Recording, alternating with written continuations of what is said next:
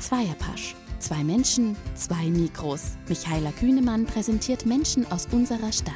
Besondere Lebensläufe und interessante Lebensentwürfe. 60 Minuten feinste Unterhaltung. Jetzt bei Radio München. Ja, herzlich willkommen, meine sehr verehrten Hörerinnen und Hörer. Sie hören jetzt nicht die Local Sounds, nein, Sie hören den Zweierpasch. Mein heutiger Gast ist eigentlich, also eigentlich, eine ganz normale Lehrerin. Aber auch wirklich nur eigentlich, sie hat nämlich soeben es fertiggebracht, zum zweiten Mal eine Schultheaterproduktion auf die Bühne des renommierten und wunderschönen Prinzregententheaters zu realisieren. Und das ist bei knapp 300 Teilnehmern nicht ganz so ohne. Herzlich willkommen, Eva Lücking. Hallo. Also am 23. und 24. April waren die Aufführungen. Wie geht's dir jetzt eigentlich? Hat dich der Schulalltag schon wieder eingefangen oder schwebst du noch so ein bisschen auf so einer Art Wolke 7? Ähm, Wolke weniger. Es ist eher so eine große Erleichterung, eine ziemlich anstrengende Arbeit abgeliefert zu haben und eine sehr große Verantwortung ordentlich erledigt zu haben. Und auch ich bin mit den Schülerinnen zusammen noch ein bisschen über dem Erdboden. Das muss man schon so sagen. Also wir erholen uns sozusagen jetzt von dieser krassen Anstrengung. Wir haben in den Ferien geprobt, wir haben an Samstagen geprobt und äh, versuchen das jetzt noch ein bisschen nachzuvollziehen, was wir gemacht haben. So richtig Unterricht können wir im Moment noch nicht machen. Mhm, klar. Also von Menschen, die irgendwie eine ganz besondere Fähigkeit haben, sagt man ja ganz gerne, das ist ein Vollblut, Punkt, Punkt, Punkt. Würdest du dich selber als Vollblutlehrerin bezeichnen? Boah, das ist jetzt so eine Frage. Gell? Ich würde sagen, ich bin, wenn dann, ein Vollblutmacher. Ich mache skrupellos alles, was mir in den Weg läuft. So. das ist sehr schön. Also für viele Menschen bist du auf jeden Fall eine sehr gute und talentierte Lehrerin. Und da stellt sich natürlich tatsächlich die erste Frage, weil äh, wie, wie lange bist du jetzt schon im Schuldienst tätig? Boah, seit 1983. Seit, oh, seit 83, das ja. ist schon richtig lang. 93, 30, oh, über 30 Jahre ja. sozusagen. Ja. Wahnsinn. Ähm, aber bist du selber gerne zur Schule gegangen? Das kann man jetzt so nicht sagen. Also mein Verhältnis zur Schule war eher kein so tolles und ich habe auch das Gefühl gehabt, die Schule hat kein so tolles Verhältnis zu mir. Also wir sind immer so ein bisschen haarscharf aneinander vorbeigeschossen. Was mich interessiert hat, hat die Schule nicht so interessiert und das, was die Schule interessiert hätte, hat jetzt mich nicht so interessiert. So habe ich es immer empfunden. Was war das zum Beispiel? Ah ja, ich hätte sehr gerne, zum Beispiel in Deutsch hätte ich gern Fantasieaufsätze und äh, tolle Geschichten erfunden. Natürlich macht man das in der fünften Klasse, aber irgendwann hört es auf und dann muss man Vorgangsbeschreibungen machen und Analysen. Und das war, ich habe immer wahnsinnig gern eigene Worte erfunden. Das hat mein Deutschlehrer nicht erfreut. Äh, ich war da irgendwie, ich hatte das Gefühl, ich bin nicht so ganz geeignet eigentlich für diese Art der Schule. Äh, wärst du lieber auf eine andere Schule gegangen oder gab es damals gar nicht so das, alternative Schulen? Die Frage hat sich nicht gestellt. Ich wollte schon gern, ich war auf dem musischen Gymnasium, da wollte ich auch gern sein. Meine Lieblingsfächer waren Kunst und Musik und da war ich auch sehr gut. Und alles andere war so ein bisschen, wusste ich nicht so ganz. Ja. Mhm. Mhm. Ja. Ähm, auf jeden Fall bist du ja dann trotzdem Lehrerin geworden und äh, wie es dazu kam, würde würd ich jetzt ganz gern so ein bisschen analysieren. Wer waren denn deine Eltern? Waren die jetzt eher Lehrer oder waren die Musiker oder Künstler? Beides. Beides. Ich, ich komme aus einer Musikerfamilie. Mein Vater war Musiklehrer und meine Mama war Pianistin und hat auch komponiert. Und äh, ich habe mir als Kind schon eigentlich geschworen, Lehrer werde ich sicher nicht. Und Musiker wollte ich eigentlich auch nicht werden. So, ich habe alles andere gemacht. Ich habe gezeichnet, ich habe gemalt, ich habe gebastelt, ich habe alles Mögliche. Ich hätte, wenn, dann höchstens mir vorstellen können, Opernsängerin zu werden. Den Weg habe ich auch eingeschlagen erstmal und habe vier Jahre am Gärtnerplatz im Extrachor gesungen. Ich habe eine Opernsängerausbildung gemacht, Opernchorgesang und habe aber gleichzeitig, weil mein Papa gemeint hat, ein zweites Standbein wäre nicht schlecht, falls es mit dem Gesang nichts wird, äh, noch Schulmusik studiert und habe dann festgestellt, meine Schulmusikkollegen waren mir doch sehr sympathisch und ich mochte das miteinander mit denen. Und an der Oper war es mir nicht ganz so angenehm und letztlich habe ich mich dann dachte ich, na, ich gehe vielleicht sowieso nicht in die Schule, ich mache eine eigene Musikschule auf. Das war eigentlich mein Plan gewesen. Und dann habe ich aber meine erste Schulstunde im Seminar gehalten und nach der Schulstunde wusste ich, das ist das, was ich am besten kann. Das war eigentlich fast wie eine kleine Niederlage und ich habe am Anfang ein bisschen rumgeknabbert daran. Eine Niederlage. Ja, jetzt muss ich doch Musiklehrerin werden, sozusagen, weil das das ist, was ich am besten kann. Ich habe das schon gesehen in der Stunde. Und da hattest, hattest du gar nicht so das Gefühl, jetzt will ich noch irgendwas anderes ausprobieren oder doch noch mal Musik? Also ich habe nebenbei immer Musik gemacht. Ich ja. hatte Vorgruppen und habe mit meinem Mann, der auch Musiker ist und auch Schulmusiker, habe ich immer mit, mit Gruppen gespielt. Lange, lange Jahre.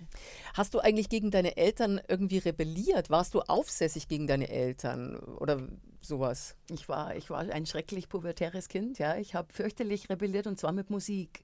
Mein Vater war ein reiner Klassiker und der fand es ganz schrecklich. Ich habe Rockmusik gehört und Folk und habe ihm auch erklärt, das ist genauso viel wert wie klassische Musik. Das hat mein Vater sehr verstört. Und äh, ja, das war meine Art der Rebellion. Mhm.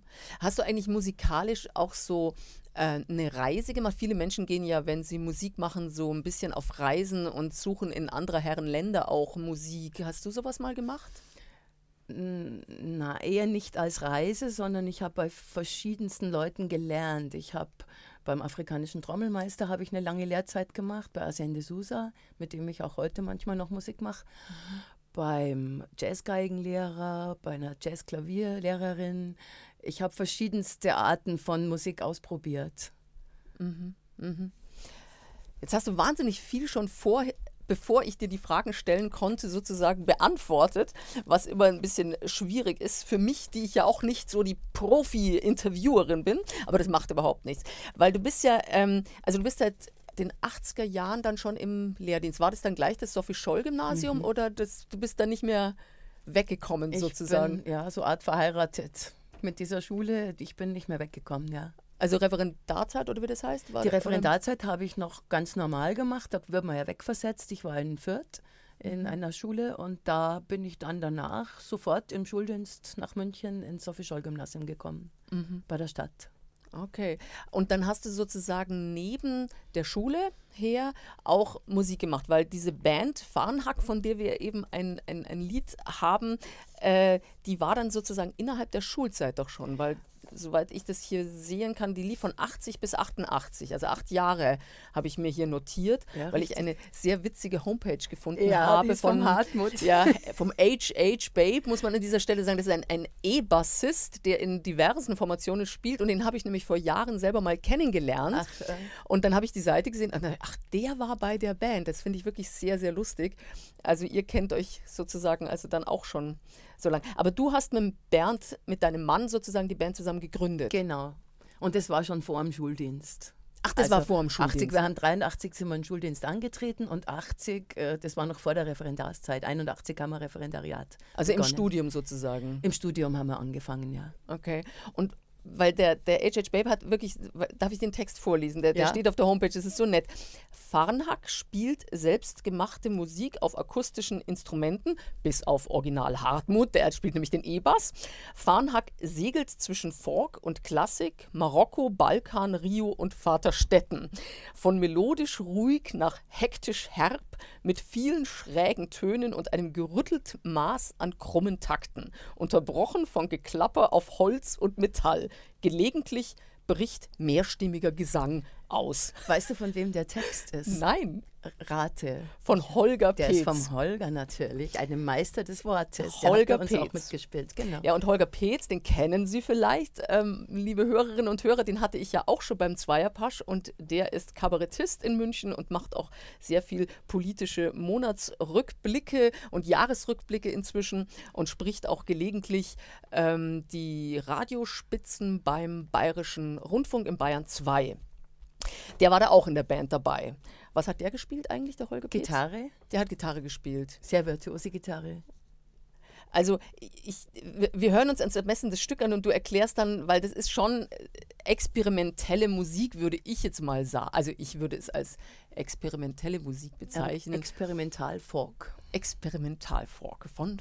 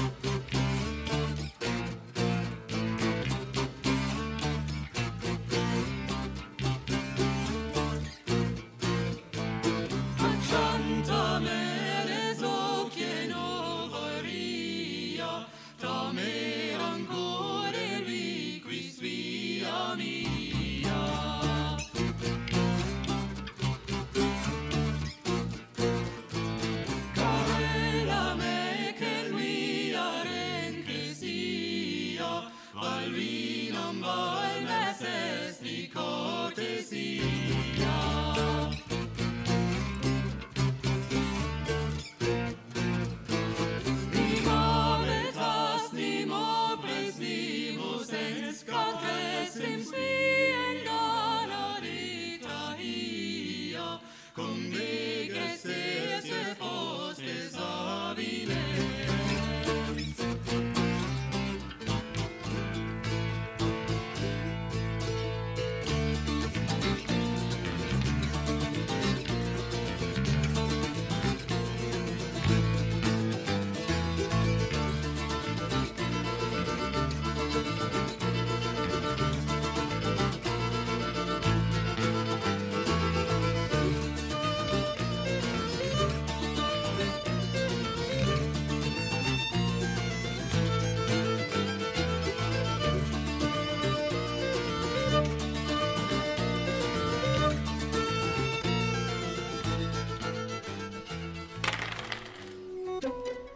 So, meine lieben Hörerinnen und Hörer, das war Farnhack, die Band von Eva Lücking, die bei mir zu Gast beim Zweierpasch ist. Und da stellt sich die Frage, was war denn das eigentlich für eine Sprache?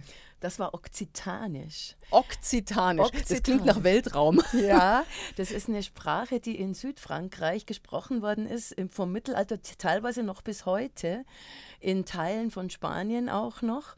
Ähm, das war ein Stück, ein mittelalterliches von einer Troubadoura, einer weiblichen, eine sehr seltene Spezies, weil die Troubadours waren eigentlich alles Männer. Und das war Beatrice de Diaz, eine sehr ungewöhnliche Frau, von der ein paar Lieder überliefert sind und die auch einen ungewöhnlichen Lebenslauf hatte, weil sich die Rechte genommen hat, die damals einfach nur Männer hatten. Oh wow, also ihr habt praktisch mit dieser Band äh, so Material ausfindig gemacht? So ein bisschen unsere Interessen verfolgt. Wir waren interessiert an mittelalterlicher Musik, an ungewöhnlichen Geschichten. Wir waren sehr interessiert an Balkanmusik und an ungewöhnlichen Takten, an Wechseltakten. Sieben Achtel, neun Achtel, elf Achtel. Das war so ein bisschen ein Hobby von uns. Das klingt jetzt fast nach Jazz. Ist es aber nicht. genau. Es, es, ja. es klingt eigentlich so, also da wie ein Tanz so hat so wie Tanz hat sich jetzt die Musik für mich angehört, wie so. Ja, es ist Rhythm, mhm. also ungewöhnliche Rhythmen waren mhm. eigentlich schon immer unsere Steckenpferde, ja. Mhm. Okay, klasse. Ähm, also die Band äh, Fahrenhack, das wollte ich noch fragen, woher kommt der Name Fahrenhack? Farnhag ist eigentlich ein persisches Wort und ich habe leider vergessen, was es heißt. Das muss, Ah. müsste man jetzt googeln. Wir haben eine Legende erfunden da drumherum. Die ist auch auf dieser Homepage vom Hartmut Hotzel. Aber Farnhag, das hast du vielleicht gesehen, dieser ähm, Lexikoneintrag, den haben wir komplett gefaked. Da ist ein Lexikoneintrag drauf, wo wir Farnhag eingesetzt haben zwischen verschiedene andere richtige, reale Lexikoneinträge. Und da haben wir einen, eine Figur erfunden, die hieß Emilio Farnhag. Das war ein Schweizer Apotheker, der ungewöhnliche Musikinstrumente gesammelt hat. Und der hat es bis ins Internet geschafft. Der steht jetzt da drin. Das war ein echter Fake. Das war ein echter Fake. Ja, Weil stimmt, ich habe irgendwas von dem Apotheker gelesen, Genau. ich glaube sogar auf Wikipedia. ja den gibt es nicht. Das, ist ja, das dürfen wir denen nicht sagen von Wikipedia. Sowas ist schön. Ich weiß nicht, ob er auf Wikipedia ist. Also soweit ich gesehen habe, ist er nur auf der Seite vom Hartmut und da darf er sein. Okay, okay. Ich muss noch mal schauen, weil das Ja. wird mich tatsächlich interessieren. Ja. Und die Band habt ihr dann aufgegeben wegen Schuldienst? Also sozusagen. Oder warum ist es auseinandergegangen? Oder Also wir haben diverse Gitarristen verbraucht sozusagen. Unter anderem war der Holger dabei. Es war dann immer irgendwie, ein Gitarrist hat aufgehört, weil er ein Baby bekommen hat. Beim Holger war es dann, das weiß ich jetzt gar nicht mehr, ich glaube, der Holger ist zu der Zeitgang gerade bekannt geworden und hat dann deswegen aufgehört. Dann haben wir einen dritten Gitarristen gehabt. Also die Besatz Besetzung hat öfter gewechselt und irgendwann haben wir mal festgestellt, auch der Schuldienst verlangt ziemlich viel von uns. Wir haben dann angefangen, auch Musik im Schuldienst zu schreiben. Die Musik bei Farnak war ja alles selbstgeschriebene Musik oder selbst arrangiert. Und irgendwann hat dann auch die Kraft nicht mehr so ganz gereicht. ja. Ähm, jetzt kommt sozusagen von der Künstlerin der Weg in die Musiklehrerin hinein. Also ich will das jetzt nicht trennen, die Künstlerin von der Musiklehrerin, aber im Schuldienst warst du ja doch mehr, also so einem eher strengeren Korsett ausgeliefert, so von wegen ähm, Lehrplan und Regeln und Vorstri äh, Vorschriften und so. Wie, wie ging das zusammen für dich einfach? Wie, wie, wie hast du dir deine Freiräume gesucht, gefunden? Ja, das war am Anfang nicht ganz so einfach als junge Lehrerin. Als ich da aufgekreuzt bin am Sophie-Scholl-Gymnasium, habe ich eigentlich immer gehofft, dass keiner merkt, dass ich eigentlich gar keine richtige Lehrerin bin. Wobei ich nicht genau wusste, was eine richtige Lehrerin ausmacht. Das war nur so mein Gefühl gewesen. Ich hatte immer das Gefühl, ich tue jetzt so, als ob ich eine Lehrerin bin. In Wirklichkeit will ich Musik machen mit denen. Und das war der Punkt, an dem ist alles eigentlich zusammengelaufen an dem Musikmachen mit den Schülerinnen. Und ich hatte dann relativ schnell einen Chor. Ich bin am Mädchengymnasium, haben wir das schon gesagt? Nee, haben wir noch nicht gesagt. Sophie Und für, ja. für Mädchenchor gab es damals nicht besonders viel Literatur. Und da musste ich dann einfach anfangen, für die selber Stücke zu schreiben. Ich habe Popmusik arrangiert für die und habe festgestellt, es geht alles ganz gut. Und der Chor wurde immer größer und es hat sehr viel Spaß gemacht. Und das Musiklehrer-Dasein hat sich dann auch eigentlich an der Praxis ausgerichtet, an dem praktischen Musikmachen. Und zunehmend mir eigentlich mehr Spaß gemacht. Also sozusagen ist der äh, Lehrplan, den du einhalten musstest, hat nicht kollidiert mit dem, was du tatsächlich mit den Schülerinnen machen wolltest. Nein, ich bin ein braver Lehrplanerfüller. ich mache das einfach nur sehr praktisch. Also inzwischen sind in meinem Musiksaal nach jahrelangen Anschaffungen lauter einzelne kleine Musikinstrumente, wo man Musik wirklich mit einer ganzen Klasse machen kann. Jeder kriegt ein kleines Instrumentchen in die Hand und ist Teil eines großen Instrumentariums. Das ist inzwischen gang und gäbe bei uns, ob das jetzt Boomwecker sind, ob es Glocken sind, kleine Klangbausteine. Und inzwischen bin ich auch und mein Mann, wir sind Spezialisten für Klassenmusizieren auf der Musikhochschule auch dafür. Das nennt sich SEP, Schulische Ensemblepraxis. Und da zeigen wir auch Musikstudenten, die mal Musiklehrer werden wollen, so Konzepte, wie man mit ganzen Klassen Musik machen kann, mit denen, die noch nie ein Instrument in der Hand hatten, mit denen, die schon Geige spielen und auch Noten können, wie man das alles zusammenkriegt. Und das machst du mit Bernd Das mache ich mit Bernd zusammen. Mit dem teile ich mir eine Dozentenstelle auf der Musikhochschule München. Ach, das ist ja großartig. Das habe ich zum Beispiel noch gar nicht gewusst. Das Mhm. ist ja eine schöne Sache. Ähm, wie, wie hast du eigentlich den Bernd kennengelernt? War das im Studium dann? Ja, wir haben Damals? uns auf der Musikhochschule kennengelernt. Das ist auch irre. Ihr seid ja seitdem zusammen. Ja, eigentlich großartig, total toll. Ähm, jetzt generell so zum, zu, dem, zu dem Schulsystem. Du, du hast ja sehr viele Schülerinnen, gehen dir so ein und aus. Hast du festgestellt, dass du den Schülerinnen noch was anderes geben konntest in, mit deinem Unterricht, äh, als eben vielleicht, wenn die schwach sind in der Schule, wenn die einfach nicht so gut sind und sie kommen dann zu dir und singen, ähm, dass ihnen das was gibt? Oder konntest du da irgendwas machen für die? Glaubst du, dass du was machen konntest für die? Also allein mit Gesangsunterricht kann man mit Schülern sehr, sehr viel machen. Und das kann man auch sehen im großen Chor zum Beispiel, wenn die reinkommen oder überhaupt, wenn die in den Chor reinkommen, wie sie dann erstmal dastehen, wenn man an der Körperhaltung arbeitet, am Selbstausdruck. Inzwischen mache ich sehr viel auch mit Schauspiel die verändern sich im Lauf der Jahre unglaublich. Da strahlt dann der Stolz aus den Augen und die können, die stehen gerade da und frei und trauen sich, muten sich dem Publikum zu, trauen sich zu singen. Ich bin da sehr stolz und sehr gerührt, wenn ich diese Veränderungen sehe. Ja, ja, das kann ich mir gut vorstellen. Hattest du jemals den Gedanken, je länger du auf der staatlichen Schule warst, dass du lieber auf einer anderen Schule unterrichtet hättest, also eben auf einer jetzt nur Musikschule, weil du sagtest, du wolltest mal vielleicht eine Musikschule gründen. Eine private, wenn Eine private. Also ich habe mal eine Zeit lang einen Ausweg gesucht aus dem Schulsystem und zwar wegen meinem ältesten Sohn, Florian, weil der in der Schule der ist ein ganz spezieller, sehr gemütlicher Mensch und der ist im Schulsystem erstmal untergegangen. Und ich habe gesehen, dass der weil er langsam ist, wenig Chancen hat. Und das hat mich total äh, betroffen, dass Kinder, die anders, ein bisschen anders sind als andere, aber genauso intelligent, in der Schule dann praktisch untergehen und das Gefühl haben von sich, sie sind nicht gut. Und dann habe ich das Gefühl gehabt, ich kann in dem System eigentlich nicht weiterarbeiten und habe einen Ausweg gesucht, habe aber keine Form gefunden, keine Schulform, in der ich lieber gearbeitet hätte. Mhm. Und letztlich bin ich dann doch da geblieben, weil alles, was ich mir angeguckt habe, Waldorfschule, Montessori, das hatte alles Vor- und Nachteile, aber war jetzt nicht wirklich das, was ich mir vorgestellt hätte.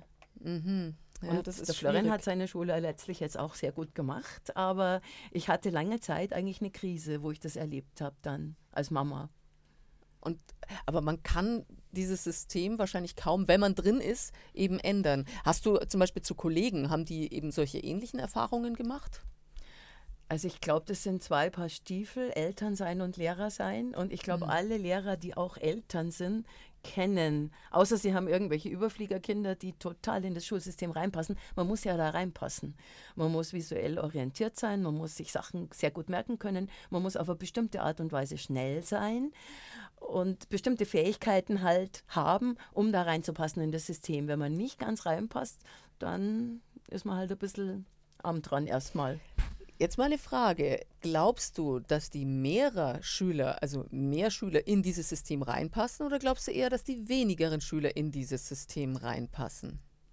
Das ist jetzt eine schwierige Frage. Also die, die gut in der Schule sind, die passen super rein die, die nicht ganz so gut sind, passen eher nicht so ganz rein. Und äh, da müsste man im Grunde Art und Weise finden, es gibt ja visuell orientierte, es gibt auditiv orientierte, es gibt bewegungsmäßig orientierte. Mein Sohn zum Beispiel hat irgendwann entdeckt, ich habe durch den sehr viel gelernt, dass er auditiv bewegungsmäßig lernt und nicht visuell. Der hat sich dann in der Nacht einen Kassettenrekorder angemacht, wo er schon etwas älter war, und hat sich Kassetten laufen lassen und hat sich auf die Weise dann den Stoff im Schlaf reingezogen. Oder er hat sich kleine Kärtchen gemacht und ist dann gelaufen und hat während dem Laufen die Kärtchen gelernt. Und also das, ich habe von dem unglaublich viel gelernt, auch in Bezug auf solche Dinge. Ich glaube, man müsste viel mehr Möglichkeiten finden, den Kindern das noch anderes, andere, auf andere Art und Weise mit Bewegung und auch auditiv beizubringen, als jetzt visuell und mit Büchern. Mhm, mh. Jetzt kommen wir mal langsam zu diesen Großprojekten, die du gestartet hast am Sophie Scholl Gymnasium. Das erste Projekt war Lysistrate. Und es war, kam dann auch zur Aufführung ins Prinzregententheater 2012. Und es hat aber doch ein paar Jährchen gedauert, bis es dahin gekommen ist. Wie, wie kam es überhaupt dazu? Ich glaube, es waren jedes Jahr, glaube ich, Aufführungen eh schon da. Aber dann seid ihr an einem Stück hängen geblieben und gesagt, das muss jetzt irgendwie weitergehen. Ja, das war eine Entwicklung. Das hat keiner beabsichtigt. Ich habe, äh, ich bin nach meinem dritten Kind bin ich an die Schule gekommen, 2000 oder so. Und da habe ich dann, ich habe immer Wahlkurse angefangen, dann wurden sie größer und dann habe ich wieder ein Kind gekriegt. Dann war es wieder aus mit den Wahlkursen, da okay. musste ich wieder rein. Also die Wahlkurse sind die Chöre? Die Wahlkurse sind Chöre und äh, im, nach, der, nach meinem zweiten Kind hat der Chor, der große Chor mich praktisch bedrängt, er will jetzt Theater machen. Das war nicht meine Wahl die wollten selber Theater machen. Da war für mich eine Studentin da, die, die gefragt hat, was wollt ihr denn machen jetzt in dem Jahr, wo ich da bin? Und da haben die gesagt, Theater. Und dann hat sie mit ihnen aus alten Stücken von mir, die ich mit ihnen geübt hatte, praktisch so ein kleines Theaterstück gemacht. Sie haben die Stücke gesungen und haben da so eine Rahmenhandlung drum entwickelt. Ich war drin in dem Theater, fand es total nett und bin dann im Jahr drauf wieder gekommen und wollte wieder Konzerte machen mit ihnen. Und dann haben die angefangen, mir Widerstand zu leisten, haben gesagt, nein, sie wollen jetzt Theater mit mir machen, Musiktheater. Und gesagt, hey, ich bin keine Theaterfrau, ich kann das doch gar nicht. Und die haben so lange rumgenölt, bis ich gesagt habe, okay, jetzt macht ihr dieses Jahr noch, was ich mit euch mache. Wir machen einen Kompromiss. Und nächstes Jahr mache ich, was ihr wollt. Und da habe ich mir so gedacht, dann werdet das schon haben, dann werdet ihr schon sehen, was rauskommt. Und im nächsten Jahr habe ich dann ein Theaterstück mit ihnen gemacht, ohne irgendeine Ahnung von Theater zu haben. Das Theaterstück war 1993, hieß Alles in Schuld plus wir nicht, war so eine Art Revue. Und das war eine der lustigsten und interessantesten Erfahrungen meines Lebens. Ich habe dann gemerkt, ich kann Regie führen. Ich wusste zwar noch nicht genau, wie es geht, aber das war so eine Initialzündung. Und seitdem habe ich dann Theater gemacht mit den Mädels. Gab es keine andere Theatergruppe an der Schule? die hat gerade aufgehört. Der Theatermann ah, okay. hat gerade aufgehört und ich habe ihn um Erlaubnis gefragt, ob ich das übernehmen darf. Und dann, also im ersten Jahr haben wir es sowieso in unserer Freizeit gemacht. Und dann habe ich im Jahr drauf, nachdem wir ein ordentliches Theaterstück abgeliefert hatten, habe ich dann den Theaterposten gekriegt. Und dann habt ihr jedes Jahr ein neues Stück gemacht? Dann haben wir jedes Jahr ein neues Stück gemacht. Das war relativ anstrengend und es waren auch keine so kleinen Produktionen. Und da war das zweite, war die Lysistrate 1994, die allererste Lysistrate. 94 schon? Ja, 94. Das ist aber ziemlich früh, bis 2012 dann. Ja. Nein, nein, das war was ganz anderes. Das war eine okay. andere Produktion und mit denen habe ich dann eine Lysistrate sozusagen gemacht und das war dann auch wieder vorbei. Und dann bin ich nach meinem dritten Kind an die Schule gekommen, 2000 wieder, und hatte ein ganz kleines Tanztheater und da haben wir so zehnminütige Tanztheaterproduktionen gemacht. Inzwischen habe ich dann afrikanisch tanzen gelernt und habe dann mit denen getanzt. Und dann äh, haben die gesagt, nach dem dritten oder vierten Jahr, okay, jetzt wollen sie mal eine abendfüllende Produktion machen. Da habe ich gesagt, oh Leute, wir brauchen zehn Minuten, für zehn Minuten brauchen wir ein ganzes Jahr. Da müssen wir noch andere Leute dazu nehmen, zum Beispiel einen großen Chor. Vielleicht geht es dann, dass wir was Abendfüllendes kriegen. Und dann haben sie gesagt, sie wollen was machen über kämpferische Frauen. Und dann habe ich gedacht, oh Gott, kämpferische Frauen, Penthesilea oder was wollt ihr jetzt? Gell? Und dann ist mir eingefallen, Lysistrate habe ich ja schon mal gemacht. Das ist was über Frauen und Krieg. Und dann haben wir angefangen mit Lysistrate. Und dann hat sich das also lawinenartig entwickelt. Da war dann der große Chor drin, dann war der Unterstufenchor drin, dann war damals noch das Orchester drin, das war bei einem anderen äh, äh, Musiklehrer und dann war noch die Percussion drin, auch bei einer anderen Musiklehrerin. Und dann waren plötzlich 140 Leute drin in diesem Stück. Und wir haben das aufgeführt, wir haben es auf zwei Jahre konzipiert und wir haben es aufgeführt dann und es war fertig 2009. Und dann hat am Ende haben die Leute geweint, die da drin waren, haben gesagt, sie wollen nicht, dass das aufhört. Und die Eltern haben gesagt, wir sollen da eine öffentliche Aufführung machen, weil das so toll war. Die Eltern Die Eltern haben das gesagt, okay. ja. Und dann habe ich geguckt, für 140 Leute eine öffentliche Aufführung. Ich dachte Theater der Jugend und habe mich erkundigt, aber da passen 30 Leute hinter die Bühne. Und dann waren wir ziemlich schnell beim großen Theater. Und dann hieß es Prinzregententheater. Da, die haben uns gesagt, gut, 90 Leute passen hinter die Bühne, aber unsere Mädels sind ja sehr disziplinierte Leute. Und dann haben, haben wir einen Termin gekriegt und dann war plötzlich klar, in zwei Jahren haben wir einen Termin im Prinzregententheater und das müssen wir das Stück wirklich großbühnentauglich machen. Und das hat dieser ganzen Community einen solchen Schub versetzt. Die haben so hart gearbeitet, auch in den Ferien. Die wussten, jetzt wollen sie sich überhaupt nicht mehr blamieren und gar alles muss perfekt sein. Und die sind komplett über ihre Grenzen hinweggegangen. Das war ein pädagogischer Lernprozess, der war ungeheuerlich. Mhm. Und 2012 und ja, im April hatten wir es dann im Prinzregententheater. Das war eine Erfahrung, von der hat die Schule noch jahrelang gezehrt und gelebt.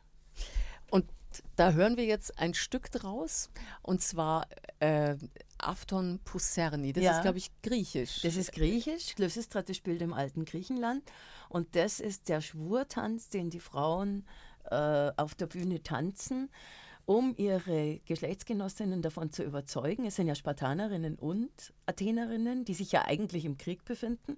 Die verbünden sich gegen ihre Männer und wollen denen alle Dienste verweigern, bis die mit dem Krieg aufhören. Und der Schwurtanz, das ist ein griechischer Tanz, der heißt, dem Tanzführer werde ich eine Rose schenken, eine rote. Der Boden, auf dem wir tanzen, unter dem werden wir eines Tages liegen. okay, Afton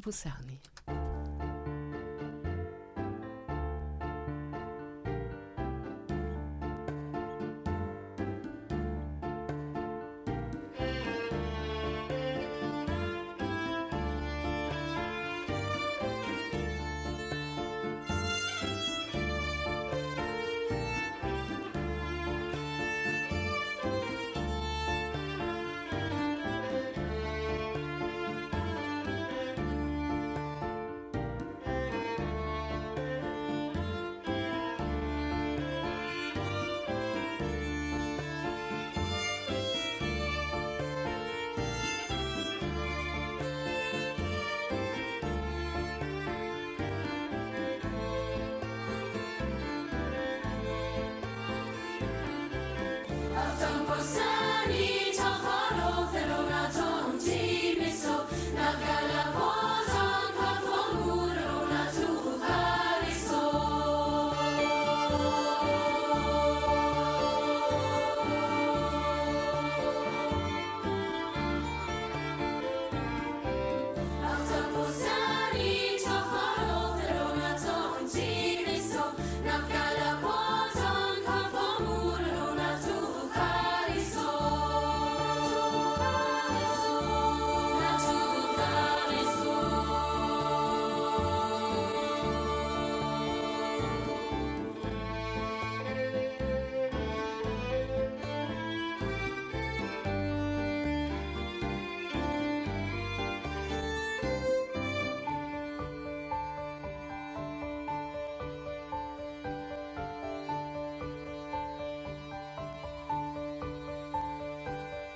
Tuti, puti, pa, tumeapoka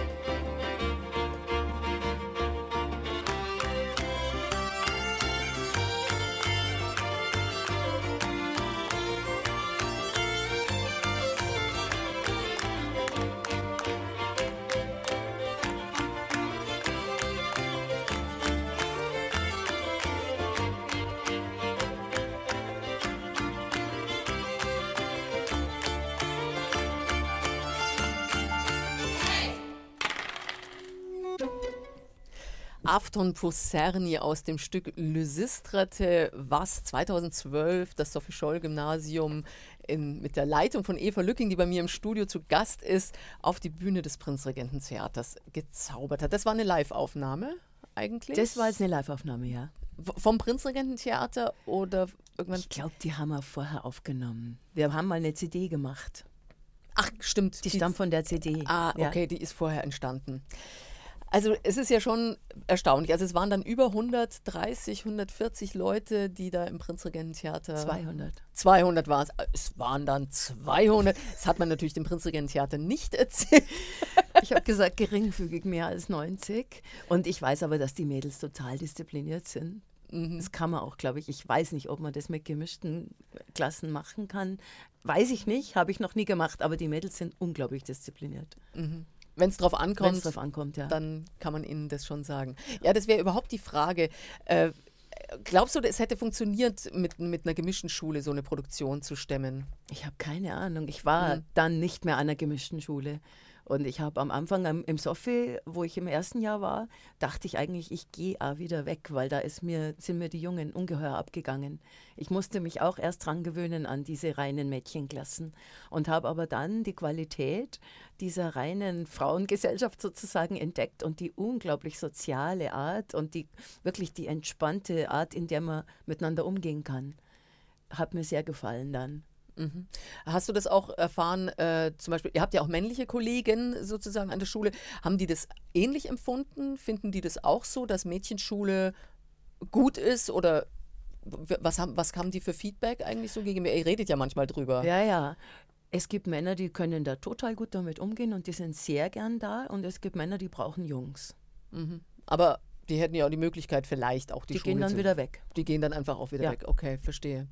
Also, weil das ist schon etwas, was ich mich frage, ob es funktionieren würde. Aber man kennt jetzt natürlich kein vergleichbares Projekt von einer gemischten Schule, obwohl ich nicht weiß, dieses Anna tanzt aber das Anna-Gymnasium war zu der Zeit auch ein Mädchengymnasium? Oder Anna war das eine? ist gemischt. Anna aber ist gemischt. das ist eine andere Produktion, weil da ist eine externe Institution. Da ist, glaube ich, die Theaterakademie August Everding drin.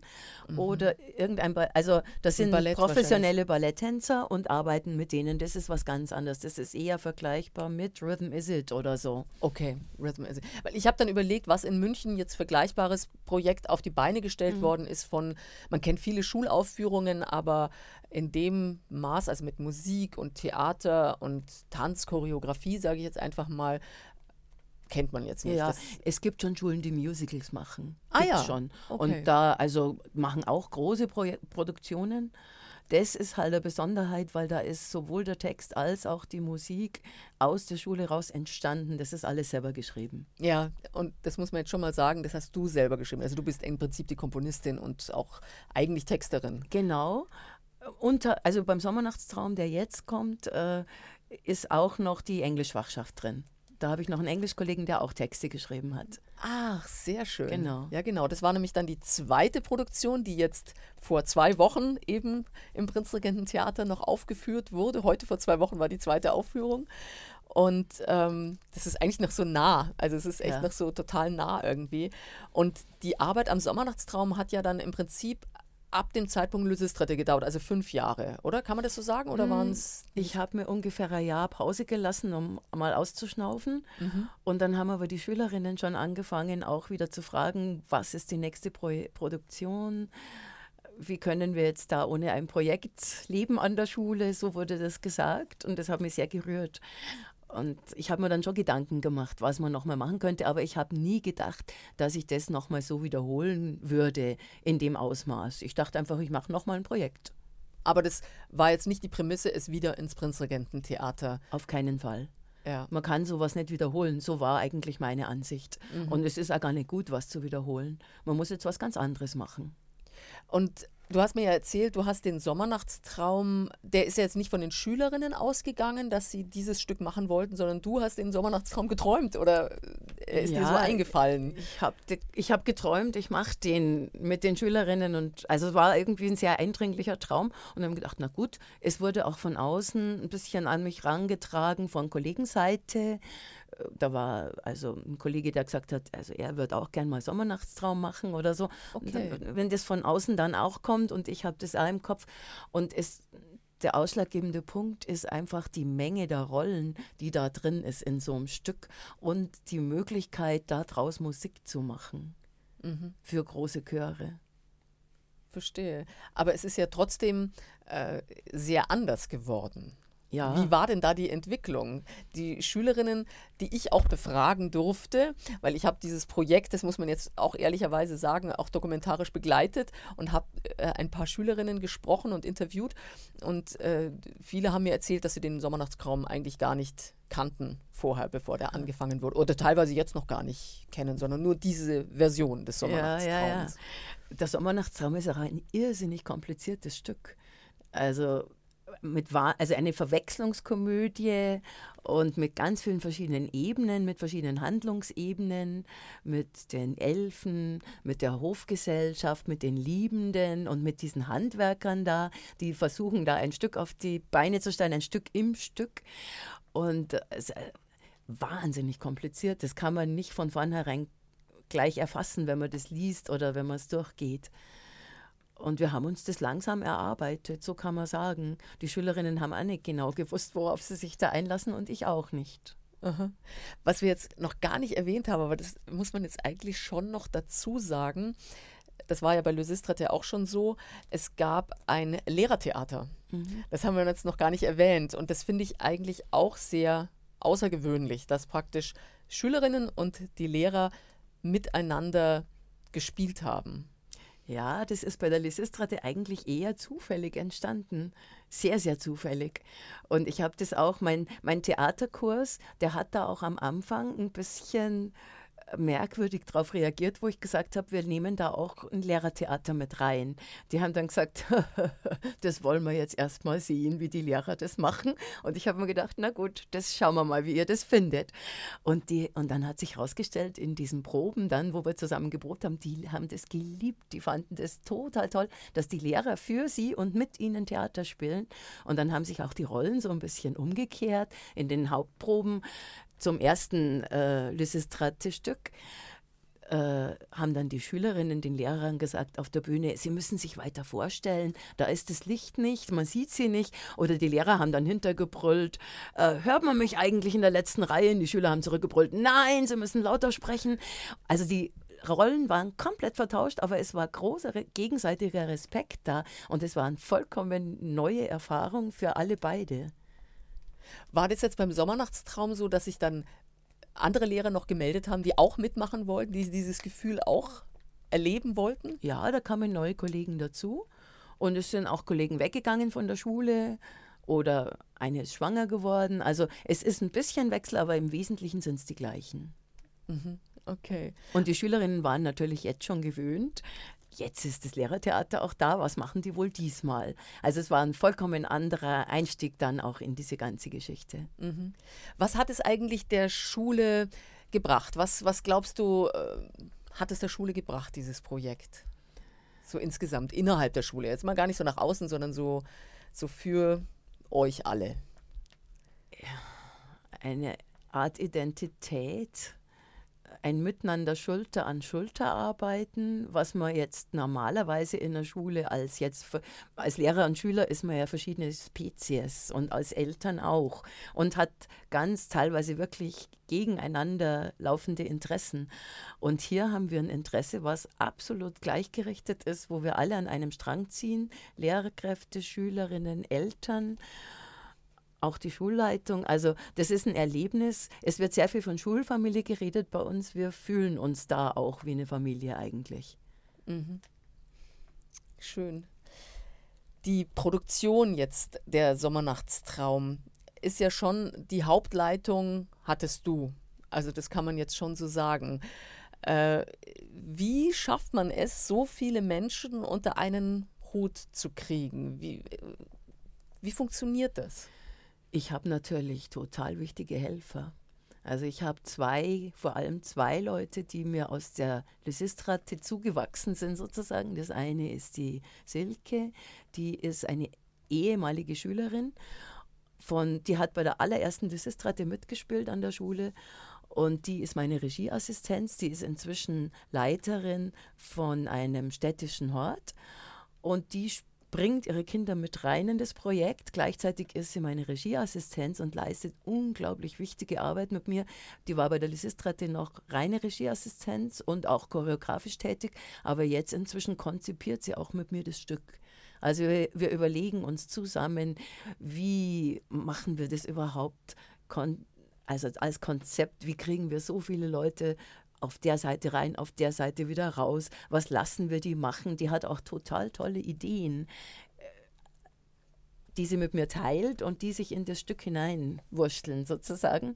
Die andere Person ist unsere Frau Steinhardt, die Edith, die bei uns Englischlehrerin ist und die die organisatorischen Dinge mit mir abwickelt und ohne die ich das auch nicht machen könnte. Also wir sind sozusagen ein Dreierteam. Wir sind im Grunde drei Chefs. Okay, okay. Weil das ist ja schon sehr faszinierend, dass so viele Leute da einfach, ja, die unter einen Hut zu kriegen, äh, also das ist logistisch schon ein absoluter Wahnsinn. Allein die Logistik mit 300 Leuten hinter der Bühne und auf der Bühne im Prinzregententheater, wie die alle durch diese Eingänge rein und raus und dass hinter der Bühne Ruhe ist und also es ist ziemlich krass, ja. Ja. Machen wir nochmal eine Zäsur mit einem Stück und zwar der Ouvertüre aus dem Sommernachtstraum, die du mir noch zugeschickt hast, was sehr gut ist, weil es gibt ja vom Sommernachtstraum eigentlich noch, da gab es jetzt keine CD nee, im Vorfeld und, noch nicht. Ähm, und da passt es jetzt ganz gut. Ist, was in der Ouvertüre kommt jedes Musikstück. Ist es wie so eine klassische Ouvertüre? Nee, eigentlich nicht, gell? Die, ist, die Ouvertüre ist entstanden, weil in meinem Theaterkurs so und so viele Leute noch keine Rollen hatten. Und äh, für die, das waren ein paar Anfänger drin, das ist ein bunt gemischter Theaterkurs, eigentlich ein Oberstufenkurs, aber da ist der Nachwuchs auch schon drin. Und die waren so lange und so intensiv dabei, dass die unbedingt noch Rollen brauchten. Und das, was in der Ouvertüre passiert, ist denen geschuldet. Die haben da ihre Rollen gekriegt. Toll, also praktisch im, die Ouvertüre entstand zum Schluss ja, genau. für die, die noch keine Rolle. Ganz genau. Sehr sozial.